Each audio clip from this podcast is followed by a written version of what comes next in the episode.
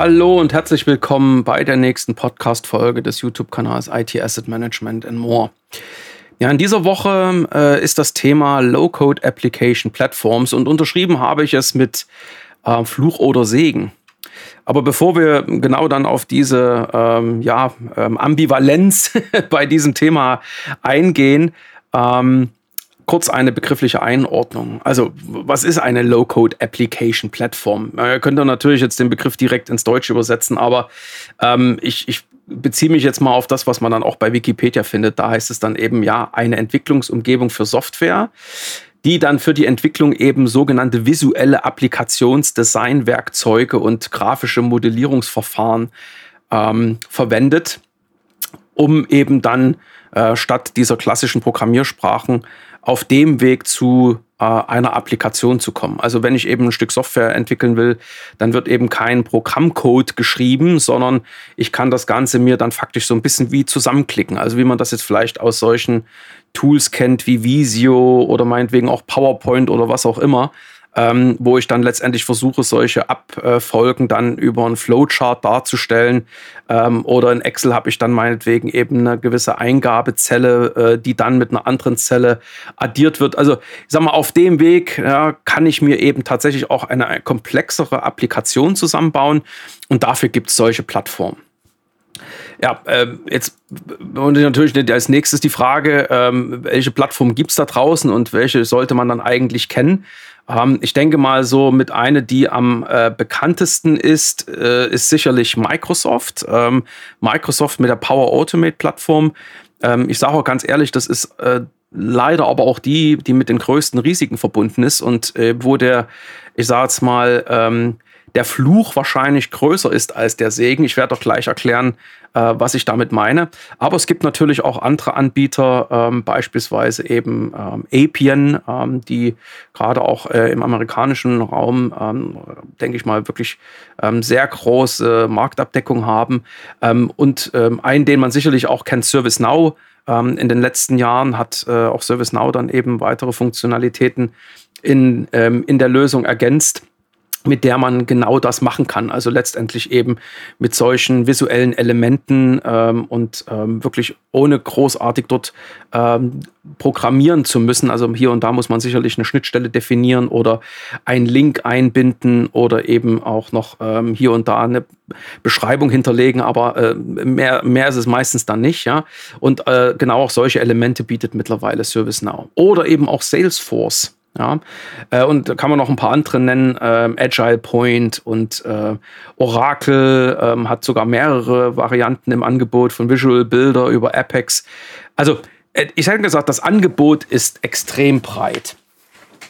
Ähm, und natürlich, ähm, ich sag mal, die, die Idee dahinter, hinter, äh, ich sag mal, hinter einer Low-Code-Application-Plattform ist ja ähm, ist ja erstmal grundsätzlich äh, hochgradig interessant. Also ich bin selber mit, mit Legos groß geworden ähm, und ähm, habe natürlich auf dem Weg für mich dann auch äh, letztendlich ja, die Welt so ein bisschen entdeckt. Äh, man hat dann eben die Bausteine zusammengesteckt und äh, daraus ist jedes Mal was anderes entstanden. Ähm, meine, meine Jungs haben das genauso auch gemacht. Und so ähm, haben wir dann trotzdem, äh, also sagen wir, trotz relativ überschaubarer einzelner Bausteine, ja, die einfach unterschiedliche Größen hatten, ne? trotzdem immer wieder was Neues geschaffen, was äh, unserer Fantasie entsprungen ist. Ja? Und ähm, ich meine, dieses Prinzip ist eigentlich genau das, was diese Low-Code-Application-Platforms ähm, ermöglichen. Also hier und da gibt es auch vorgefertigte kleinere Module oder Funktionsbausteine und die kann ich jetzt eben miteinander kombinieren und kommen auf dem Weg doch relativ schnell zu etwas, was wirklich einen ähm, echten Mehrwert stiften kann. Ja, also, äh, und vor allen Dingen, es braucht halt keine äh, tiefen Erfahrungen mit äh, Programmiersprachen. Also ich muss jetzt hier irgendwie nicht der Java-Experte oder äh, meinetwegen irgendwie der C-Programmierer vor dem Herrn sein. Das ist nicht notwendig. Ne? Also wer, ich sage jetzt mal, ähm, sowieso mit so äh, klassischen äh, Flow-Charts äh, äh, und entsprechenden Systemen in der Vergangenheit schon gearbeitet hat, um eben bestimmte Abläufe einfach zu visualisieren ähm, und auch weiß, äh, wie man eben ähm, hier und da eine ich sage mal, ein, eine, eine, Taste äh, programmiert äh, für Excel, um damit ein Makro auszulösen. Der ein oder andere hat das vielleicht in der Vergangenheit auch mal gemacht. Ähm, der kommt eigentlich auch mit diesen Plattformen relativ schnell zurecht. So, also man spricht natürlich hier schon trotzdem den interessierten IT-User an, der wahrscheinlich äh, die normale Sachbearbeiterin und der normale Sachbearbeiter wird wahrscheinlich da jetzt auch nicht unbedingt einen Zugang dazu finden. Also wer schon Schwierigkeiten hat, äh, mit Excel zu arbeiten und ähm, auch, was weiß ich, für den äh, PowerPoint und andere Microsoft-Lösungen ein rotes Tuch darstellen, der wird wahrscheinlich auch sich mit diesen Plattformen nicht unbedingt auseinandersetzen. Aber äh, man mag das nicht glauben, es gibt auch relativ viele User, ähm, die an solchen Themen durchaus äh, Interesse haben und sich da gerne auch mal ausprobieren wollen. Und genau mit dem Punkt übrigens äh, kommt dann eben auch der Fluch. Aber wie gesagt, ich, ich greife schon äh, sozusagen der Geschichte vorweg hier. Ähm, also, diese Lösung gibt es da draußen. Ähm, ist die Frage, wie kriege ich die? Ähm, wie, kann ich, äh, wie kann ich die sozusagen tatsächlich nutzen? Ja, ich meine, bei so äh, Herstellern wie Appian, ServiceNow und Salesforce ist klar, ähm, da kriege ich natürlich ähm, am Ende nur Zugriff auf diese Funktion, wenn ich dort für die User, die diese Lösung brauchen oder benutzen sollen, ähm, entsprechend eine Subskription erwerbe. Ähm, ich nenne die jetzt ganz bewusst und lasse Microsoft raus, weil äh, immer dann, wenn jemand eben nochmal ganz bewusst die Entscheidung trifft für die Entwicklung solcher Applikationen, und übrigens ist er auch nicht so weit weg von so Themen wie äh, RPA, also Robotic Process Automation. Ja, die bieten auch übrigens immer auch solche ähm, unattended äh, Applications oder Flows an, also wo letztendlich im Hintergrund eben etwas abläuft, was man schon so als Digital Worker verstehen könnte. Also die, die liegen sich da irgendwo so ja alle ähm, sehr nah beieinander. Ähm, aber wenn ich dann eben weiß, ich will jetzt so einen Prozess digitalisieren, ja, und ich möchte das gerne über so eine Plattform machen, weil ähm, auf dem Weg kann ich ja dann am Ende auch Templates erzeugen, die sich wiederverwenden lassen und so weiter und so fort. Und vor allen Dingen ist das natürlich auch vielleicht ein bisschen einfacher zu managen. Da gibt es eine zentrale äh, Administrationsplattform. Ich sehe also, welche Workflows ich habe, wie oft die ausgeführt werden, naja, und so weiter und so fort dann macht das ja durchaus Sinn, ähm, dass man eben jetzt nicht jemanden hinsetzt und der jetzt nochmal irgendwas wirklich eben in der klassischen textbasierten Programmierung äh, zusammenklöppelt, sondern dann eben das Ganze auf so einer Plattform macht. So, aber ich weiß dann sehr wohl, das ist der Entwickler und das werden die zukünftigen User sein. Und diese, diese genannten drei, die haben dann natürlich auch ein Subskriptionsmodell, wo relativ klar ist, dass ähm, der, der am Ende eben äh, beispielsweise in so einem Workflow ähm, dann Daten erhält und die weiterverarbeiten muss, damit auch der Workflow weitergeht. Ähm, also der die App meinetwegen eben ähm, in, in, gewisser Weise dann mit Daten befüttert, äh, befüllt, nicht befüttert, befüllt und äh, dann ne, in der Verarbeitung der Daten auch hier und da mal irgendeine Entscheidung treffen muss. Dafür braucht es dann eben eine Subskription. Ähm, die, die Hersteller unterscheiden dann natürlich auch so zwischen den äh, Personen, die vielleicht eben nur über ein Frontend bestimmte Daten dann äh, eingeben, die brauchen dann vielleicht keine, ähm, keine Subskription und ähm, ne, dürfen das auch so. Aber der, der, was weiß ich, am Ende eben die eingegebenen Daten erhält und weiterverarbeiten muss, der braucht eine. Aber lange Rede, kurz dann macht das jeder so ein bisschen anders. Aber nichtsdestotrotz, man weiß sehr wohl dann am Ende, für welche User man eben eine solche Subskription braucht. Und ähm, da die jetzt auch nicht eben gerade äh, preiswert sind, ähm, ist das durchaus immer, äh, sagen wir mal, ähm, sehr kontrolliert, was da passiert. Also ähm, die Investition, die basiert dann eben auf einem klaren Case. Ja? Also jeder weiß dann eben, das ist die Anzahl User, für die jetzt Subskription. Okay. Ja, und dann weiß man auch, jetzt kommen 100 User dazu, oh Gott, jetzt müssen wir wieder was nachkaufen. Auch okay. Aber äh, jeder weiß eben, dass es diese 1000, 2000 User gibt äh, und die kosten so und so viel Geld. Und weil das ja so viel Geld kostet, ähm, dann hat man in der Regel dann auch eine gewisse Kontrolle. Dann gibt es jemanden, der dann eben diese Plattform ähm, administriert, der dann eben äh, einerseits die User kennt, natürlich aber auch die Entwickler. Und da das Ganze dann, wenn möglich, auch bitte eben in äh, geregelten Bahnen erfolgen soll, ähm, der dann auch Regeln eben festlegt, also Prozesse, Standards, Templates, ähm, wie dann einerseits so eine Applikation entwickelt wird, wie sie am Ende äh, produktiv gesetzt wird, äh, wie die User dann mit dieser Applikation ähm, arbeiten können, äh, welche Daten da erfasst werden. In der Regel ist das dann für solche Applikationen ähm, sehr gut dokumentiert und für solche Low-Code-Application-Platforms dann eben in Konsequenz auch. Ne? Also ähm, wenn sich ein Unternehmen eben bewusst entscheidet, sowas einzuführen, alles gut soweit. Ich meine, sicherlich braucht es dann auch noch ähm, und dem greife ich jetzt mal schon grundsätzlich vorweg, ähm, so als, als Lösungsansatz auch noch ein, nichtsdestotrotz noch so einen architekturseitigen, datenschutzseitigen, IT-sicherheitsseitigen äh, Check ähm, dessen, was dann auf dieser Plattform entwickelt wird. Da komme ich nie umhin. Ja? Ähm, die Gründe werde ich gleich noch später noch aufzeigen, äh, warum das wichtig ist, dass dann nicht trotzdem einfach, ich sage jetzt mal, ähm, jeder kommen kann und sagen, ich brauche jetzt mal noch hier eine zusätzliche Applikation, lieber Low-Code Application Platform Owner. Diese Governance brauchst dann eben, also diese, diese Verantwortung, ja. Äh, kannst du bitte einen deiner Entwickler und hoffentlich gibt es dann eben eine Gruppe von dedizierten Entwicklern, auch das ist ein Teil der Governance, beauftragen, für mich folgende Applikation zu entwickeln. Ja? Also jemand sollte das natürlich auch nochmal prüfen. Ja? Am Ende der, der die Plattform ähm, managt, hat natürlich nur wenige Möglichkeiten, jetzt die Sinnhaftigkeit dieser Anfrage zu, ähm, zu prüfen. Ja? Dafür braucht es dann eben noch ein paar weitere Player. Aber zu denen komme ich noch. Aber nochmal, diese drei, und ich komme jetzt nochmal auf die Namen, ich will nicht sagen, ob die gut oder schlecht sind, einfach geht es nur um das, das Prinzip, ja, ähm, die habe ich ja nicht einfach so in Nutzung, ne? sondern äh, wenn ich die nutzen will, dann muss ich erstmal eine Subskription äh, von denen ähm, oder muss bei denen eine Subskription abschließen und dann kann ich anfangen zu nutzen. So, und jetzt kommen wir zu unserem Problem Microsoft. Und das, das äh, wie gesagt, das ist ein Thema, da bin ich jetzt gerade schon bei einem Kunden eben jetzt schon seit äh, gefühlt zwei Monaten an diesem Thema dran, um ähm, den Geist in die Flasche wieder zurückzubekommen. Man muss mal sagen, also jemand hat äh, am Ende eben oder in die, in die Lampe, ne? also hat eine Öllampe gefunden, einmal dran geruppelt und jetzt ist der Geist raus. Was will ich damit sagen? Microsoft hat das anders gemacht und ähm, in gewisser Weise ist das natürlich smart, was die Microsoft da gemacht hat. Ähm, kann jeder mal für sich selber kontrollieren, aber ähm, heute haben die meisten Unternehmen, gerade die eben mit einem Enterprise Agreement unterwegs sind, ähm, dann eine Subskription von Microsoft und die heißt dann M365E und jetzt kann es eine 3 oder eine 5 sein. Die meisten Kunden, die ich kenne, gucken erstmal auf die 3. Ja, Teil dieser Subskription ist alles Mögliche. Das, äh, ja, also mein, was man üblicherweise kennt, ne, ist jetzt, oh Gott, ne, es ist natürlich das, was man als Office-Produkte kennt, was man lokal auch installiert hat, aber dann auch in der Cloud nutzen kann von Excel wird PowerPoint. Ja, okay und dann äh, noch den, ähm, den Service äh, Exchange Online, was man dann mit der Applikation Outlook verbindet. Dann habe ich noch ähm, SharePoint, das nutzt vielleicht auch der ein oder andere User, weil es eben ein Intranet gibt und da werden dann auch solche SharePoint-Sites ähm, angeboten, wo dann Informationen zum Unternehmen zu finden sind, etc. Ähm, das kennt man vielleicht auch noch. OneDrive, weil das ist sozusagen ja mein neues äh, Shared Drive oder ne, nicht Shared, also in dem Moment ist erstmal meins, aber da kann ich natürlich auch dann entsprechend äh, meine Kolleginnen und Kollegen einladen, dort äh, Dokumente mit mir auszutauschen und so weiter.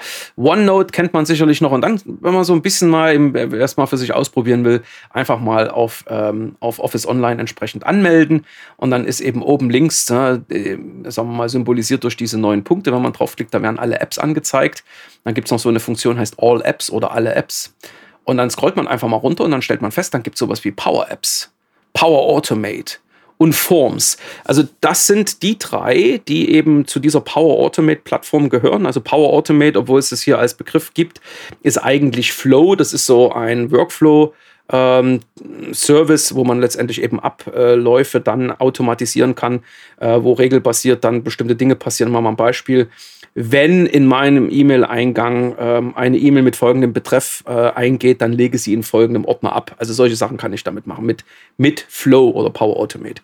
Mit Forms, um das auch nochmal einzuordnen, kann ich ähm, Fragebögen definieren oder Eingaben, aber eben also mal so eine strukturierte Abfolge von, von Themen, äh, wo derjenige, der damit arbeitet, immer mal schauen kann, was er dann jeweils an Antwort gibt und das, was dann an Eingaben gemacht wurde, kann man auswerten. Da im Hintergrund hängt dann auch noch Power BI, das kennt vielleicht auch der ein oder andere, äh, wo man dann noch diese, diese Eingaben letztendlich so ein bisschen visualisieren kann. Aber man nimmt also, man nimmt das so typischerweise eben Forms, um so Abfragen zu machen. Ja? wie zum Beispiel, bitte erklären Sie, warum Sie folgende äh, Bedarfe haben. Ja, und dann kann man natürlich das jetzt entsprechend äh, im Detail dann über so eine ähm, über so ein Formblatt ja, entsprechend äh, abbilden. So, und dann gibt es halt Power Apps. Power Apps, das ist eben genau das. Also so eine Lösung, mit der man entweder auf Basis von, von Microsoft vorgegebenen Templates, äh, da gibt es jetzt auch irgendwie gefühlt äh, 100 plus verschiedene Templates, die ich auswählen kann, von sowas wie ähm, äh, Meeting Schedule, ähm, Onboarding Tasks, was hat man? Ich lese jetzt einfach bloß ein paar Sachen ab, die ich hier gerade selber lese, Customer Success und weiß nicht was. Ähm, das sind alles schon vorbereitete Templates, die kann ich mir einfach auswählen und das muss ich, was ich vielleicht noch machen muss, ich muss ähm, meine E-Mail-Adresse hinterlegen oder noch irgendwas anderes und dann kann ich das schon verwenden. Also sozusagen out of the box eine kleine App, die mir in irgendeiner Form irgendein Problem löst. Ja? Oder ich mache das eben über sogenannte Canvas-Apps. Ähm, also das läuft dann eben über sogenannte, über diese Funktion Plank App. Dann kann ich da draufklicken und dann gibt es eben Blank äh, Canvas App. Und dann klicke ich einfach auf Create, suche mir einen Namen aus und schon kann es losgehen. Ja, und dann klicke ich auf Create. Ähm, und während ich das mache, äh, geht der Service los und äh, zeigt mir dann eben, wenn man so will, eben eine Leinwand an. Also ist die Canvas. Ne? Und auf diese Leinwand kann ich jetzt alles Mögliche ablegen. Ne? Also so ähm, Buttons und, und äh, Abfolgen und was weiß ich. Also ich, ne, da kann ich jetzt mich austoben. Ne? Ähm, aber es ist eben, ne, sag mal, es ist wirklich so dieses Thema Low-Code. ne, natürlich kann ich dort auch Funktionen definieren, also da kommt das eben, dass es nicht eine reine No-Code-Plattform ist. Die gibt es natürlich auch.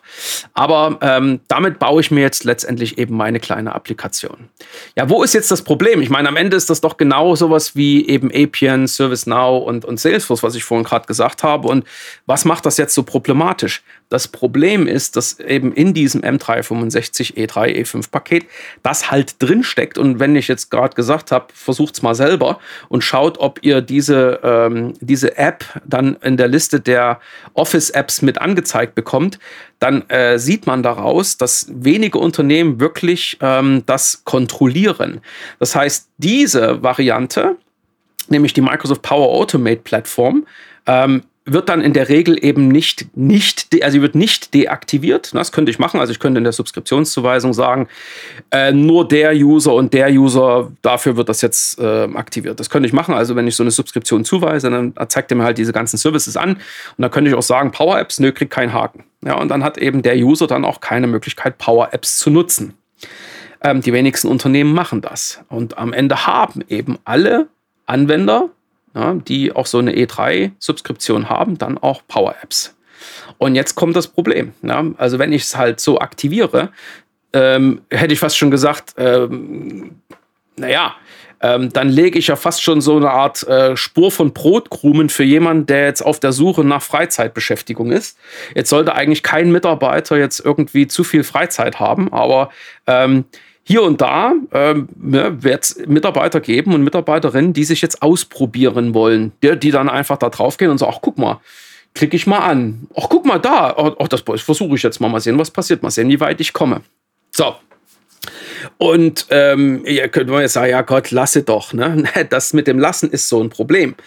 Ähm, also wenn das natürlich jetzt ein reines Testen ist und äh, hoffentlich eigentlich äh, das Unternehmen dann dafür gesorgt hat, dass dafür auch sowas wie eine Sandbox als Umgebung bereitstellt, wo jeder weiß, äh, das, was da jetzt abläuft, das ist nicht wirklich irgendwie wichtig. Ne? Naja, kommen wir schon mal auf das Thema. Ne? Also im Power Automate gibt es die Möglichkeit, sogenannte Umgebungen zu definieren und äh, mit der Umgebung dann ähm, ähm, natürlich auch zu differenzieren zwischen hier ist ein bisschen ausprobieren, eben Sandbox und hier sind wirklich produktive Dinge. Ne? Also wenn es halt keine Steuerung darüber gibt, ne, was dann eben über die Power Automate Plattform passiert, kann alles Mögliche passieren. Ne? Und dann werden eben auch mal so, wird mal so die ein oder andere Testrakete gestartet, ne? Und dann baut eben einer mal eine App bis zu einem gewissen Grad und lässt es dann wieder sein und äh, ach, war ja nix und ach, naja, ne?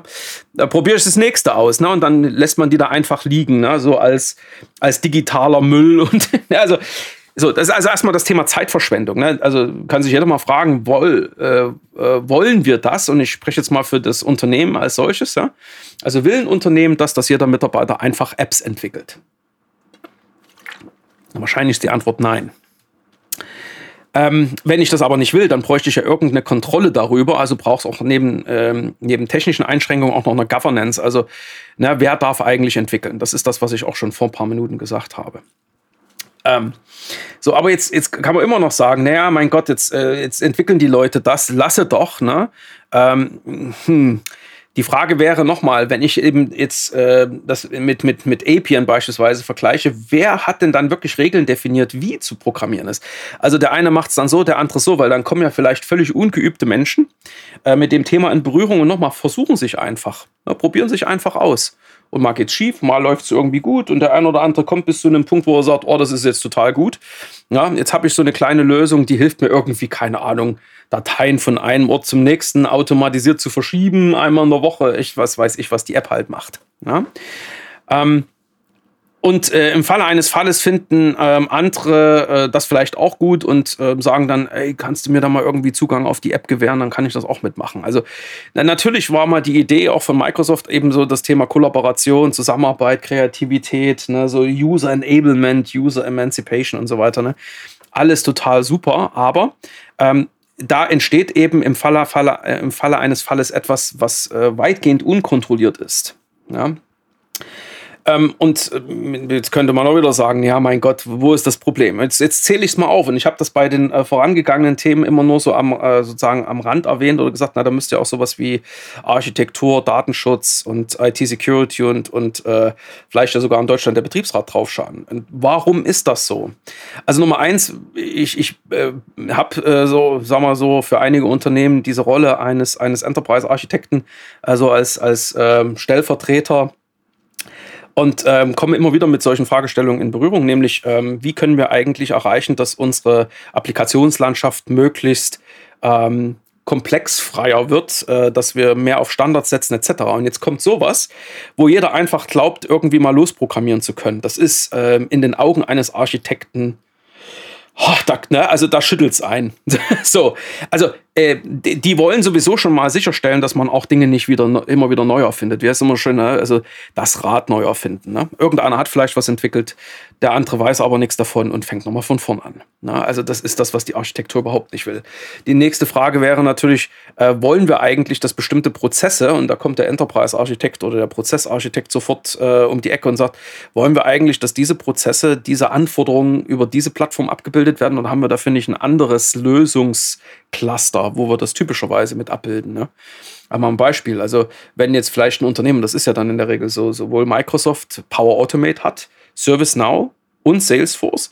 Worüber sollen jetzt, im, ich mache mal jetzt ein Beispiel, worüber will man HR-Prozesse abbilden? Ne? Da könnte man sagen, ja, irgendwie, das klingt alles nicht nach HR. Ja, aber welches, welches äh, dieser, dieser, ähm, dieser Angebote soll oder dieser, dieser Lösungen soll jetzt für eben genau für HR-Prozesse genutzt werden? Jetzt kommt bitte keiner auf die Idee, dann noch dafür Appchen zu kaufen oder so. Also, ähm, also das, das ist zum Beispiel, worauf die Architektur achtet. Und mit Microsoft äh, Power Automate und keiner Kontrolle läuft das alles natürlich kreuz und quer. Ne? Also man hat dann eben nicht diesen Standardisierungsgedanken, der dann ähm, eigentlich ja, greifen sollte und noch ein paar andere Dinge, ähm, die äh, letztendlich dazu führen, dass die Welt eigentlich komplexer wird als einfacher. So, Architektur. Ähm, da gibt es natürlich noch ein paar mehr äh, Aspekte, also ich verkürze das jetzt mal. So, jetzt kommt am nächst, als nächstes natürlich ähm, Security und fragt ja, wer, wer nutzt jetzt eigentlich diese Apps? Ja, da kann ich ja theoretisch auch ein paar externe einladen, das zu machen. Ne? Und jetzt die Frage natürlich, wenn die App irgendwie Daten äh, erfasst und die im Falle eines Falles auch irgendwie von einem anderen System abholt oder Daten dann auf andere Systeme schreibt, ne, dann äh, ne, ist das eigentlich in, in mal, entsprechend unserer IT-Sicherheitsvorgaben. Ja? Haben wir da jetzt, ich sag mal, ausreichende Kontrollen auch darüber, wenn gerade eben externe darauf zugreifen? Das gilt natürlich auch für interne. Ja. Also Security guckt im Wesentlichen natürlich auf sowas wie Sicherstellung Integrität und so weiter. Ähm, und da muss natürlich auch so eine App, ähm, äh, ich habe mal gesagt, auf Herz und Nieren geprüft werden, ne? damit ich also weiß, die stellt keinen Blödsinn an. Ja? Oder die User können mit der App keinen Blödsinn anstellen. So, und dann kommt der Datenschützer und sagt, ja, was verarbeitet ihr eigentlich für Daten damit?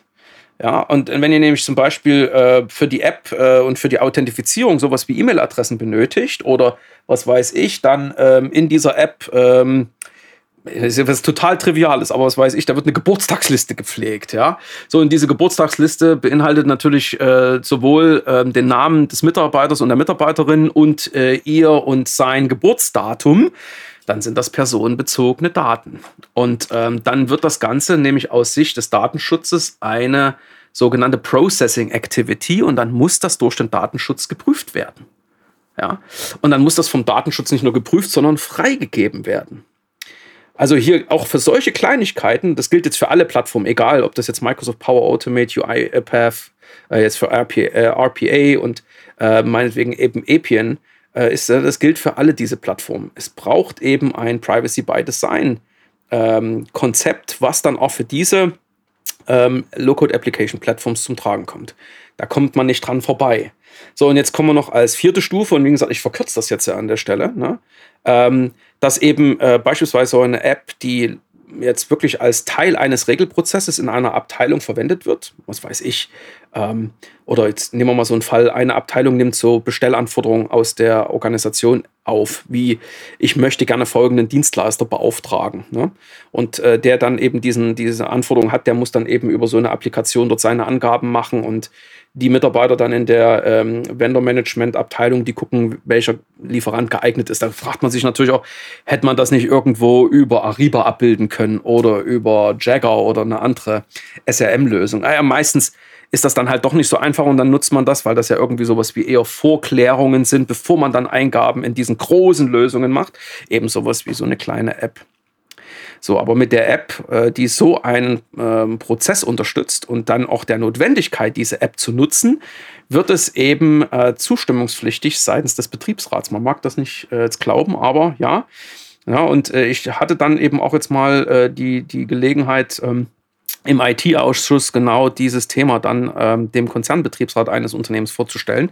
Und die haben natürlich auch gesagt, äh, ja, Herr Hachenberger, wie, wie, wie ist denn dann eigentlich die, die User-Kontrolle? Wie sieht denn die aus? Welche User dürfen darauf zugreifen? Wie ist dann eigentlich sichergestellt, dass der User, der dort Eingaben macht, auch nur die Eingaben sieht, die er gemacht hat und nicht irgendwelche Eingaben von anderen Usern? Ähm, was passiert denn eigentlich, wenn ein neuer User dazukommt? Oder was passiert, wenn der, wenn der User hier, der ist ja einem Mitarbeiter zugeordnet, was ist denn, wenn der das Unternehmen verlässt? Und dann stand ich da und war, ich hätte mal gesagt, ziemlich blank. Ne? Also weil ja, in dem Fall eben ähm, sowas wie Dokumentationserfordernisse für diese Applikation nirgendwo richtig ähm, niedergeschrieben waren. Also da fehlte einfach dann, oder können wir sagen, das trifft wahrscheinlich viele Unternehmen, da fehlt dann die notwendige Governance, das Regelwerk. Also ich sage, ja, für, für sowas wie Appian oder UiPath, da habe ich schon umfangreichste PowerPoints und, und Word-Dokumente und hoch und runter mit auch so Ablaufdiagrammen und im Klein-Klein auf gefühlt drei Prozessebenen runtergebrochen. Alles Mögliche schon gesehen, wo wirklich ganz genau beschrieben ist, wie dann eben so ein Bot programmiert wird, ja, oder meinetwegen in UiPath irgendwie so ein Workflow. Äh, in UiPath, was sage ich, äh, in Appian so ein Workflow. Alles okay, mache ich sofort einen Haken ran. Und bei Microsoft Power Automate, pff, nix. Ja. Ähm, aber trotzdem programmieren die Leute munter daher. Ne? Also, ähm, wie gesagt, ich habe äh, gefühlt jetzt irgendwie so ähm, auf dem, äh, bei, einem, äh, bei verschiedenen Kunden dann, äh, jetzt mal, wenn man das runterbricht auf die, ähm, oder was heißt, ins Verhältnis setzt, nicht runterbricht, ins Verhältnis setzt zu der Anzahl der User, kann man mal immer davon ausgehen, dass ungefähr ähm, ein bis fünf Prozent der User Ne, und äh, dann eben irgend so eine App entwickeln. Äh, leider sind aber diese 1 bis 5 Prozent der User nicht wirklich Entwickler. Ja? Also vielleicht von den 1 bis 5 Prozent sind es vielleicht dann 1 bis 5 Prozent wiederum, die eigentlich auch dann diese Qualifikation hätten. So, und jetzt nochmal, also da braucht es Templates, ja, da braucht es ähm, Prozessvorgaben, da braucht es Standards, also wirklich auch eine klare Vorgabe, für welche Anforderungen wollen wir überhaupt diese Plattform verwenden. Und dann kann ich das natürlich auf diese verschiedenen Plattformen, ähm, für diese Low-Code-Application-Plattforms entsprechend aufteilen. Ne? Für die Prozesse gilt die Plattform, für die Prozesse die. Wenn ich auf der Plattform etwas nicht umsetzen kann, na, dann äh, kann ich mir dann gegebenenfalls sowas wie eine Art Ausfalloption noch überlegen. Ja, und auf denen äh, gibt es dann entsprechende Templates oder Standards, die man eben immer wieder verwenden kann. Da gibt es eine entsprechende Bibliothek, die wird vorgehalten. Da gibt es vordefinierte Konnektoren. Da ist dann relativ klar, also was heißt relativ klar, also ne, es ist eindeutig, ne, relativ, lass mal bitte weg hier, ganz, ne, ganz wichtig. Also es ist absolut klar, wer Entwickler ist. Ja, also und, noch, und nur diese Personen dürfen entwickeln. Es ist wirklich absolut klar, wer die User sind und meinetwegen nur die werden auch für diese Plattform berechtigt. So, habe ich es natürlich irgendwann einfach freigegeben. Ne? Dann geht man leider dann diesen schwierigen Weg einer, einer Art Nachkontrolle mit eben auch dem Risiko eines negativen Votums dann durch die vier genannten Architektur, IT-Sicherheit, Datenschutz und, ähm, und äh, Betriebsrat, wo einer von den Vieren alle oder ne, was auch immer dann sagen, sorry, aber das war jetzt nichts. Also das, die, die, die Application, die geben wir jetzt nicht frei. Und dann hat derjenige viel Zeit und äh, Energie reingesteckt und dann wird es halt abgeschaltet. Ne?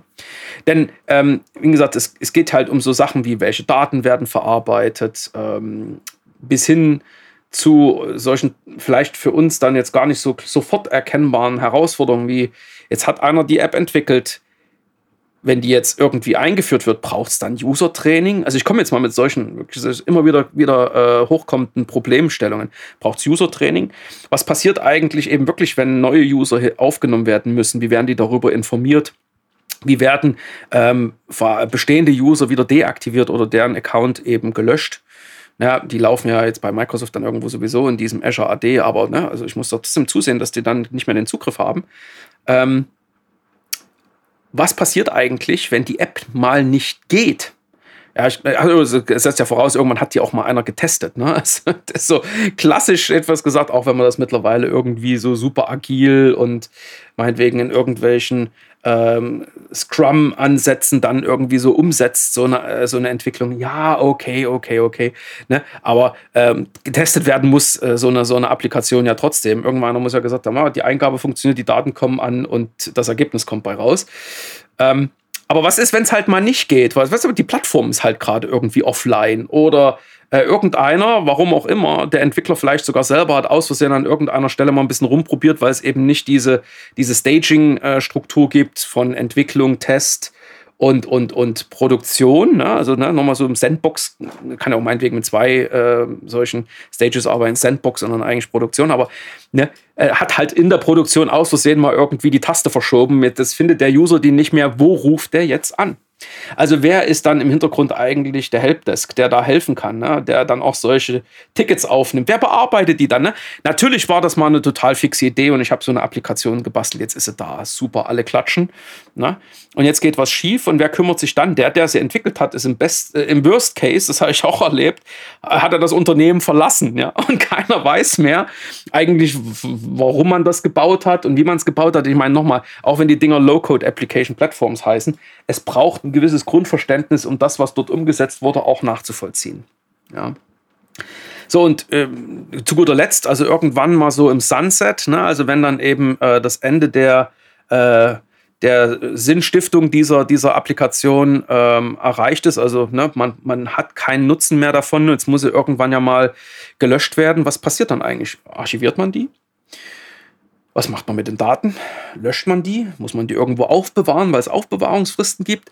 Wer hat das alles geprüft? Also nochmal, ich, ich, ich bin total äh, gerne noch, äh, das kommt so aus meiner Lego-Historie. Äh, und natürlich auch so mit, mit, äh, mit solchen grundsätzlichen Ansätzen. Ich finde das total spannend. Ich, ich, tobe mich da auch gerne mal aus.